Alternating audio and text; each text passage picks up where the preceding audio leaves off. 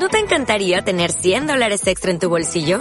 Haz que un experto bilingüe de TurboTax declare tus impuestos para el 31 de marzo y obtén 100 dólares de vuelta al instante.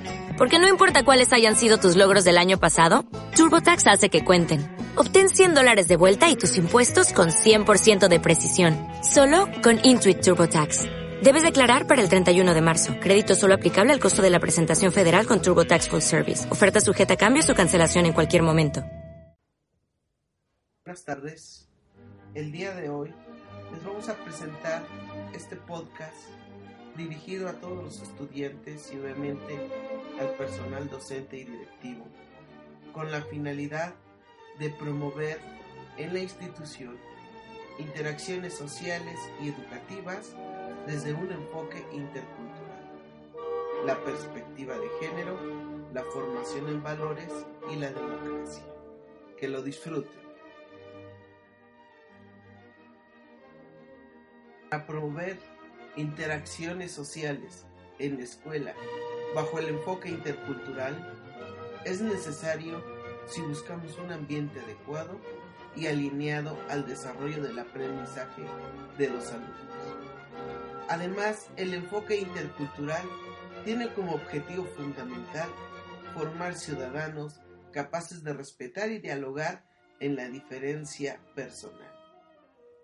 Cuando se habla de interculturalidad, se refiere al encuentro entre las diferencias, sean de carácter nacional, cultural, genérico, religioso, étnico o social. En una comunidad escolar como la nuestra, debemos aceptar la diferencia, adquirir la capacidad de cambiar la perspectiva y actuar equilibrando los intereses y poder sentir empatía. La escuela ha formado para la democracia y para una ciudadanía incluyente. Por tanto, puede formar para la interculturalidad. Es cierto que las escuelas no son las únicas instituciones sociales que debieran asumir este propósito, pero sin duda representa la única institución social que puede hacerlo de manera explícita, sistemática y transparente la educación intercultural se convierte en uno de los retos educativos más importantes en sociedades cada vez más complejas y diversas.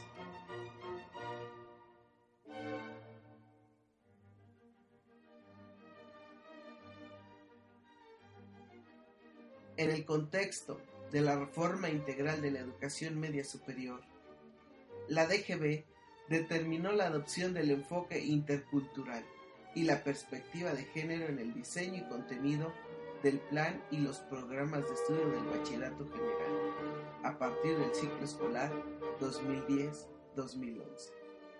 Una de las muchas muestras de la urgencia de una acción decidida en este sentido la encontramos en los resultados de la primera encuesta sobre exclusión, intolerancia y violencia en las escuelas públicas de educación media superior, en la que se revela, entre otros datos preocupantes, la alta proporción de estudiantes que desearían no tener como compañeros de clase a indígenas, a personas con discapacidad, a heterosexuales y enfermos de SIDA.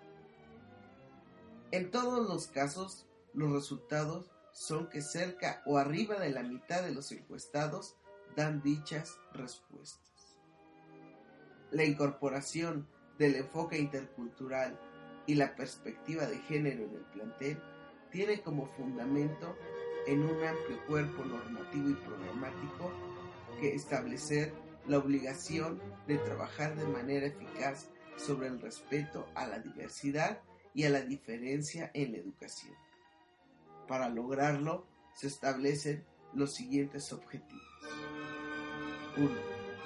Impartir en el plantel una educación que contribuya a formar ciudadanos que valoren su propia cultura, al mismo tiempo que les dé capacidades para relacionarse con respeto y en términos de equidad con las personas que tienen una cultura o manifiestan culturas diferentes, asumiendo la necesidad de trabajar en la construcción conjunta de un nuevo y más enriquecedor concepto de sociedad y de ciudadanía.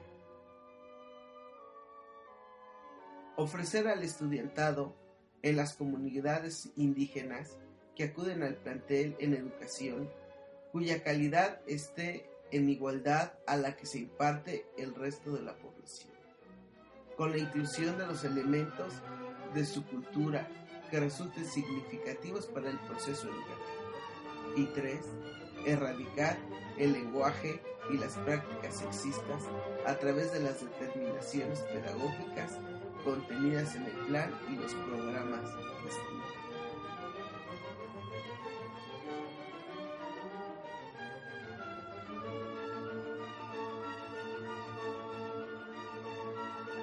En y para la diversidad significa reconocer que la interculturalidad en tanto aspiración de nuevas relaciones es lo que nos permitirá construir una sociedad más justa, democrática y solidaria.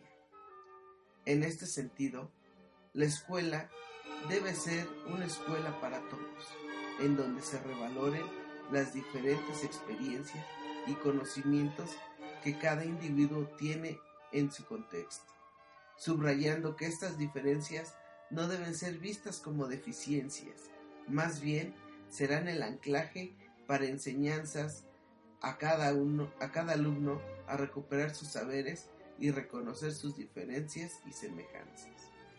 Finalmente, el maestro debe representar un nuevo papel como profesional, que se enfrenta a situaciones complejas, cambiantes, inciertas y conflictivas, en donde subyace el deseo de superar la relación lineal y mecánica entre el conocimiento científico y la práctica en el aula. El papel del maestro está en adquirir la sensibilidad y flexibilidad de ver el rendimiento escolar con parámetros diferentes. El mundo globalizado en el que estamos viviendo nos exige nuevas aptitudes. La principal es la inclusión de la diferencia, porque en el acercamiento entre las culturas, lo que estamos viviendo todos los días, aunque sea vía televisión o internet, nos exige que tengamos que esforzarnos por aceptar o por lo menos respetar la diferencia. Muchas gracias.